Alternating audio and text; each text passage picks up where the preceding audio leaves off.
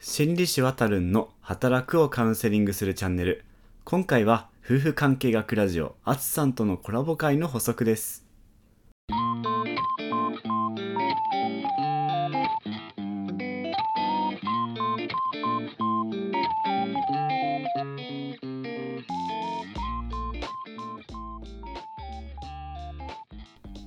皆さん今週も1週間お疲れ様でした。公認心理師臨床心理師のわたるんと申しますこのチャンネルではあなたの週末のお時間を少しだけいただいて就職や復職など働くのサポートをしてきたカウンセラーが主に社会人の方々に役立つようなカウンセリングの豆知識や心理師のあれこれを簡単にお伝えしています。ちょっと前にですね夫婦関係学ラジオというポッドキャストを配信されているあつさんという方とコラボをさせていただきました。その時にはですねあの一心理師というよりは一パパとして夫婦関係についての葛藤を2人で話し合った回になってとっても楽しかったんですけれども今回はですねその補足として夫婦との葛藤っていうのは抱いちゃいけないのかどうかっていうのについてお話ししていこうと思います。あつさんその説は大変ありがとうございました。ライブでの配信が初心者の僕はですね「えー」とか「あのー」とかをすごく連発していてしかもですね諸事情により娘と一緒に収録をしていたので編集が大変だったんじゃないかなと思います。本当に感謝しています。なんで今回あつさんとのコラボの補足として夫婦関係との葛藤は良くないものなのかどうかっていうのをお話ししようかと思ったのかというとあつさんとの話の中で印象に残ったことがあってそれは夫婦なのだから夫婦間の葛藤意見のすれ違いみたいなものはあってはいけない不満を感じてはいけない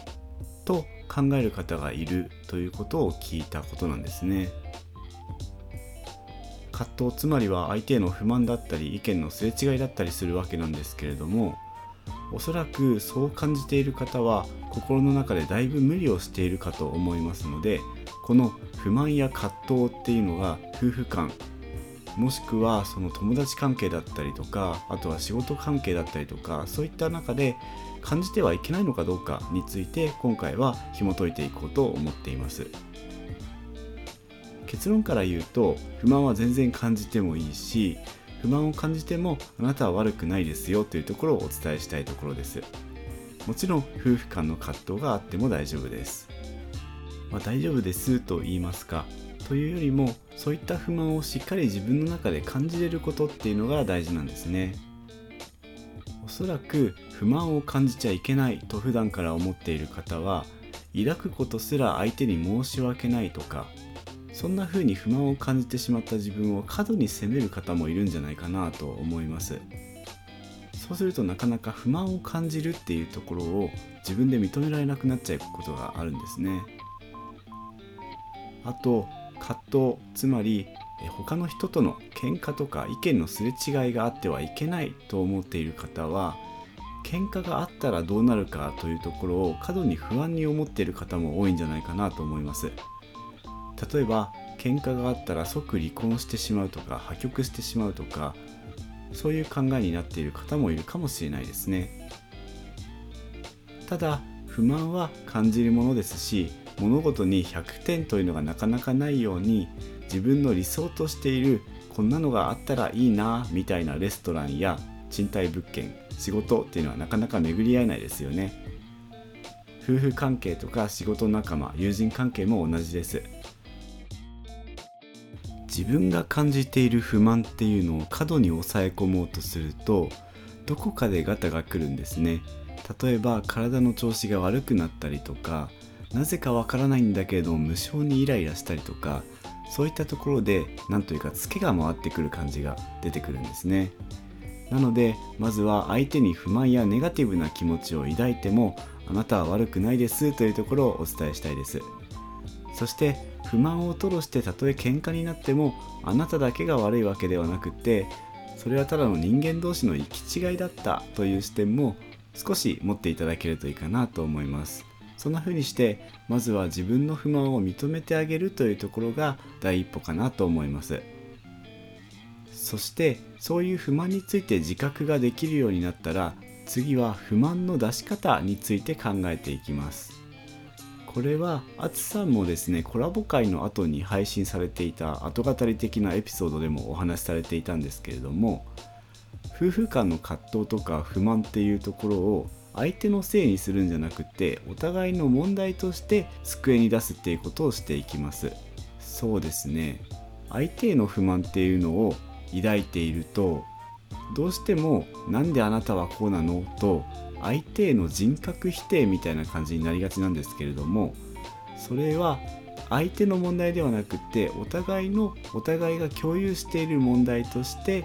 お互いが解決すべき問題ということで同じ方向を見ていくというような視点の変化をしていくという感じですねそうですねイメージとしては2人で同じ映画を見るような感じといいますかそうすると同じ方向を向けるんですね。同じ方向を向けるとなんとなくこう相手との葛藤というかぶつかり合いっていうのは少なくなっていく感じがするんですね。例えばそうですね。最近の僕と妻との間の葛藤を少しお話しすると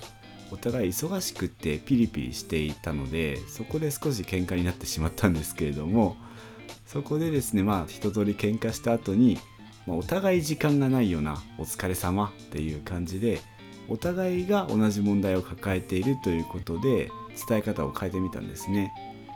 それでこう問題解決に向けてお互いが同じ方向を向けるようになったというかそんな感じがしたことがありました。そうですね他の言い方をすると僕は私はこれこれこうであなたにこうしてほしいんだけれどとか僕は私はこれこれこうでこういうところに困ってるんだけれども今そっちはどうみたいな感じで相手はを主語にするんじゃなくて自分を主語にしながら問題の解決を一緒に考えていくみたいな感じで話を持っていくといいんじゃないかなと思います。さて今回はいかがでしたでしょうか？今回の話はですね夫婦関係というところを主眼に置きましたが仕事場ではですね例えば後輩の育成とかに使えるかもしれませんね。やっぱり先輩がいろいろ知っている分後輩の動きってなかなかあらが見えがちだかと思うんですけれども あの指導しようとする時にこのスタンスがあると話しやすいかもしれないです。そうですね例えば僕としてはここの部分こんな風に思ってるんだけれどもどう？みたいな感じの伝え方ですかね。是非参考にしてみて感想をですねどこかでいただければと思います。またあつさんとのコラボ会とあつさんが僕とのコラボの後に後語り的な形で配信していただいたエピソードについては概要欄にもリンクを貼っておきますのでぜひぜひ聞いてみてくださいね。